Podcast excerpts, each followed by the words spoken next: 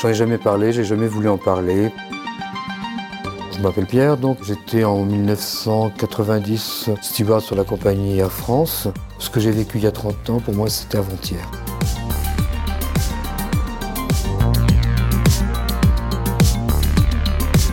Otage de Saddam Hussein en 1990. Épisode 1. Ce récit vous est proposé par le journal La Montagne. Un podcast de Sophie Leclancher et Stéphanie Delagne. La date exacte, je m'en souviens pas. J'étais parti avec un équipage, on emmenait un avion sur la Réunion. Comme il y avait un changement de machine, j'avais été retiré de l'équipage et je me suis retrouvé avec un autre équipage que je ne connaissais pas. Et on est parti pour faire une réunion euh, Jeddah avec ces gens-là et ensuite Jeddah, euh, Kuwait City. La veille de, l'invasion, j'étais à la Réunion et j'avais regardé les infos sur euh, euh, la chaîne locale et il y avait beaucoup de, de, bruit de bottes à la frontière. Et je me souviens avoir téléphoné à, mes parents en leur disant là là écoutez ce que j'ai hâte c'est de rentrer parce qu'il y a vraiment des bruits de bottes. On, apprenait que l'armée irakienne se massait à la frontière koweïtienne. J'ai l'impression que je vais aller me, me foutre dans un fatras pas possible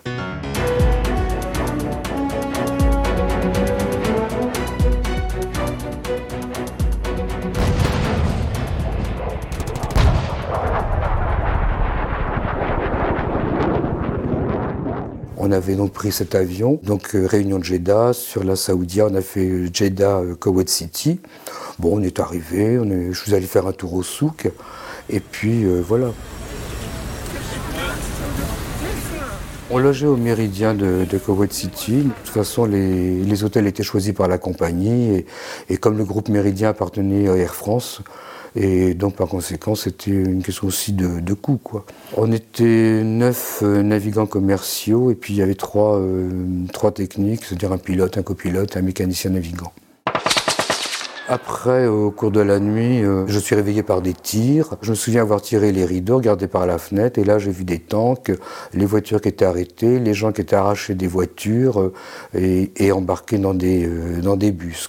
Je me suis dit, bon, ben, si l'Irak envahit euh, le Koweït comme euh, ça avait été prédit, je me suis dit, bon, bah, ils vont prendre l'aéroport, ça va être bloqué pendant un jour ou deux, et puis ensuite, nous, on n'a rien à faire ici, donc ils vont nous éjecter, quoi. Air France nous a pas mis en garde. Bon, je ne sais pas si euh, ils avaient été avertis par le ministère des Affaires étrangères, comme quoi il y avait des remous. Je pense que de toute façon, chez Air France, c'était la ligne doit passer. Quand il y avait la guerre au Liban, je me souviens qu'on faisait les Beyrouth, on arrivait à Beyrouth, les passagers débarquaient par l'avant, ils embarquaient par l'arrière, et l'armée française pilonnait pour pas qu'on se fasse tirer dessus, quoi.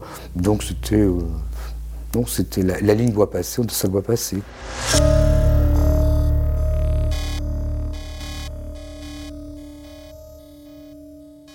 On est à l'hôtel et puis euh, on se retrouve pour le petit déjeuner euh, au restaurant de l'hôtel. Et puis on voit qu'il y avait bon, beaucoup d'agitation. Et l'attaché militaire de l'ambassade est venu nous voir en nous disant que bon, bah, euh, qu'il fallait attendre que les choses allaient se, réguler, que l'aéroport avait été pris, donc que le vol que l'on devait prendre le, le, soir même bon, bah, était annulé puisque l'aéroport était fermé, que tout était bouclé et que bon, bah, ça allait se remettre en place et puis qu'après, bah, on partirait. Quoi.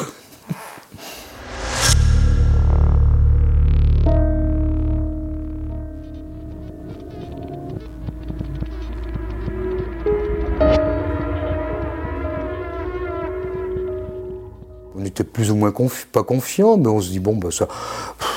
Il y a eu des coups d'État dans d'autres pays, bon, bah, les choses se mettaient en place, et puis après on, nous on les évacuait. Donc on pensait que ça allait se passer pareillement. Quoi. Bah, on comprend que ça va basculer parce qu'au bout d'un moment, ça, ça traînait, ça traînait, ça traînait. Au bout d'un jour, deux jours, trois jours. Entre-temps, on avait appris qu'une une hôtesse de l'air de la British Airways avait été violée. Donc les filles commençaient un peu à paniquer. Donc ce qu'on faisait, c'est qu'on avait chacun notre chambre au méridien. Les filles couchaient à deux par chambre. Il y avait un garçon qui allait coucher avec elle, enfin pas dans le lit. il avait mis un, une espèce de matelas par terre. Donc on couchait au pied du lit de, ces dames. On avait appris que le soldat irakien qui avait violé l'anglaise euh, s'est balancé au bout d'une corde euh, quelque temps après.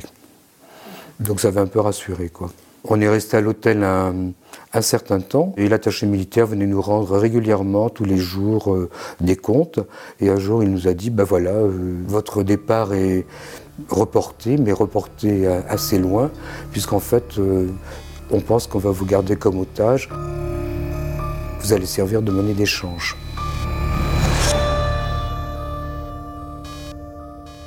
Et puis peut-être 15 euh, jours après, un jour l'attaché militaire arrive en nous disant euh, vous préparez vos bagages vite, vite, vite, et puis on, vous évacue parce que l'armée irakienne avait décidé de faire son QG au premier étage de l'hôtel Méridien. Il nous dit euh, vous n'êtes plus en sécurité parce que s'il y avait un bombardement, ça aurait été cet hôtel qui aurait été bombardé en premier, quoi.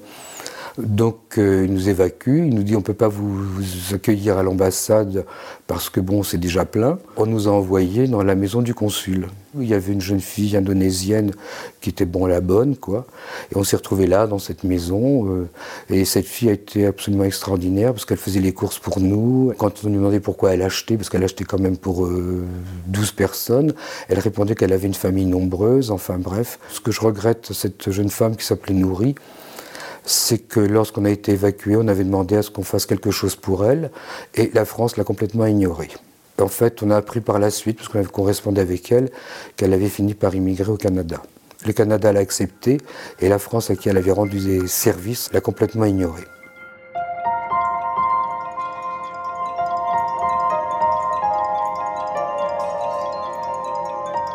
Ce qui était drôle, c'est que bon, bah, il n'y avait pas des lits pour tout le monde, donc on a laissé les lits aux filles. Et moi, je me souviens que j'avais pris une pièce, j'avais ramassé les tapis, et avec un autre Stu avec qui j'avais sympathisé, un jeune Stu, on s'était fait trois épaisseurs de tapis qui nous servaient de lit, quoi. Bon, la première nuit, on dort mal, la deuxième un peu moins, et puis après, on, s'y fait, quoi. Donc moi j'étais un as du camping à cette époque-là, ça ne me gênait pas. Quoi. Et, de la journée, qu'est-ce que vous faites? Ben, On tourne en rond. C'est-à-dire que là, comme on était chez le consul, c'était bien. Donc, euh, il, y avait, euh, y avait des CD, il y avait de la musique, il y avait des bouquins. Donc, euh, voilà. Donc, les journées se passaient comme ça. Chacun réagissait comme il pouvait. Il y avait une jeune hôtesse qui devait avoir 23, 24 ans, puis qui devait qui devait se marier. Et alors elle, elle disait, mais il faudrait peut-être leur dire que je dois me marier, moi, le mois prochain, je me marie. Donc je lui disais, mais oui, mais tu sais, je pense que ça va beaucoup les intéresser que, que tu te maries. Je pense que vraiment, tu devrais même leur envoyer des cartons d'invitation. Je pense qu'ils vont se précipiter à ta noce. We're sorry, the number you have reached is not in service. Please check the number or try your call. Quelquefois, il y avait de, la tonalité avec le téléphone. Donc, comme il y avait des filles qui étaient euh, mères de famille, elles appelaient leurs gamins. Chacun méditait dans son coin. Il y a que le commandant de bord, qui était un peu plus philosophe que les autres, qui nous avait dit Mais Dieu reconnaîtra les siens. Je me disais à moi-même J'espère qu'il va me reconnaître. Donc, de temps en temps, je lui disais Coucou, je suis là. Donc, euh, je ne sais pas s'il m'a entendu ou quoi.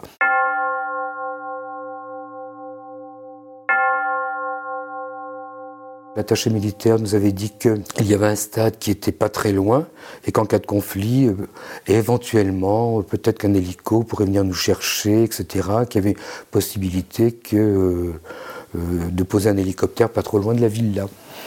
Et puis en fait, bon, bah, il n'y avait rien qui se passait, bien sûr, et on sentait que de toute façon, on n'était pas en sécurité non plus, puisque les taux se resserraient, l'armée avançait. On entendait les bruits de canon, euh, les tirs. Donc on se disait peut-être qu'un obus pouvait tomber sur la maison. L'attaché militaire nous avait dit qu'entre-temps, il y avait eu un avion d'Air France, un cargo qui s'était posé à Bagdad et que l'équipage avait été autorisé à repartir.